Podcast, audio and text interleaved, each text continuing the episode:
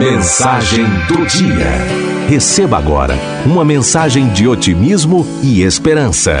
Mensagem do dia. Onde Deus te colocou. Enquanto dirigia a estrada fora, o motorista começou a pensar: Vida boa mesmo deve ser a desse executivo que está me ultrapassando, dirigindo o seu belo carrão de luxo. Não tem patrão para lhe cobrar horários, nem tem que passar dias na estrada como eu, longe de casa e da família. Enquanto o executivo ultrapassava, aquele motorista pensava como era difícil a sua correria diária.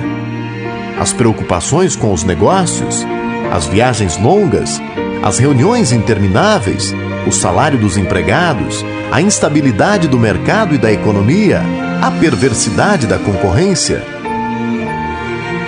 Como o dia acabava de amanhecer, o agricultor solitário já estava capinando a lavoura, enquanto ouvia ao longe o barulho dos veículos a passar na rodovia. Aquele seria, como outros tantos, um dia de trabalho árduo, de sol a sol. Ele sulcava o solo e ao mesmo tempo pensava na vida. Como era difícil a sua luta diária para sustentar a família na crise da agricultura, no baixo preço de sua produção, algumas vezes até questionava a justiça de Deus, que o escolheu para o trabalho duro, enquanto privilegiou outros com tarefas leves, agradáveis e bem remuneradas. O sol já começava a arder quando ele, cansado, tirou o chapéu e limpou o suor que escorria pelo rosto apoiou o braço sobre o cabo da enxada e se deteve a olhar ao redor por alguns instantes. Ao olhar a rodovia que cruzava as plantações, avistou um ônibus que por ela transitava, vencendo as distâncias.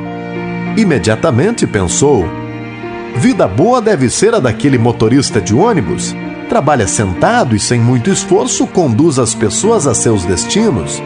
Não toma chuva nem sol e ainda de quebra deve ouvir uma musiquinha para se distrair. O motorista do ônibus, quase que dirigindo automaticamente, pensava: Tenho tantas coisas para resolver na minha casa, mas os compromissos das viagens não me permitem. Isso me angustia tanto. Mergulhado em seus pensamentos, seguia sua viagem quando percebeu um sinal no céu era o sinal deixado pelas turbinas de um avião que cruzava os ares. E pensou: vida boa é a de piloto de avião? Conhece o mundo inteiro de graça? Não precisa enfrentar esse trânsito infernal? E o salário não é esta miséria? Dentro da cabine da aeronave estava o piloto a pensar nos seus próprios problemas. Como é dura a vida que levo! Semanas longe da esposa, dos filhos, dos amigos. Vivo mais tempo no ar do que no solo, de hotel em hotel nas escalas, com temperaturas irregulares e alimentação sempre comercial. Para agravar, estou sempre preocupado com as centenas de pessoas que viajam sob minha responsabilidade. Sem falar do estresse dos controladores de voo, o que aumenta nosso risco. Nesse instante, um ponto escuro no solo lhe chamou a atenção. Observou atentamente e percebeu que era um homem trabalhando na plantação. Exclamou para si mesmo com certa melancolia: Ah, como eu gostaria de estar no lugar daquele homem, trabalhando tranquilamente na sua lavoura, ouvindo o canto dos pássaros, respirando ar puro e sem maiores preocupações na vida. Ao final do dia, vai voltar para casa, abraçar a esposa e os filhos, jantar tranquilamente e repousar serenamente ao lado daqueles que tanto ama. Isso sim é que é vida boa. Concluindo, acredito que não sabemos qual é o melhor lugar para nós, nem do que necessitamos realmente.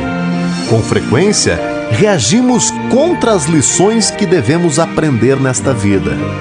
Na verdade, um dia vamos acabar descobrindo que estamos no lugar correto, com as pessoas certas e na profissão adequada. Tudo tem o seu lado bom e o seu lado ruim.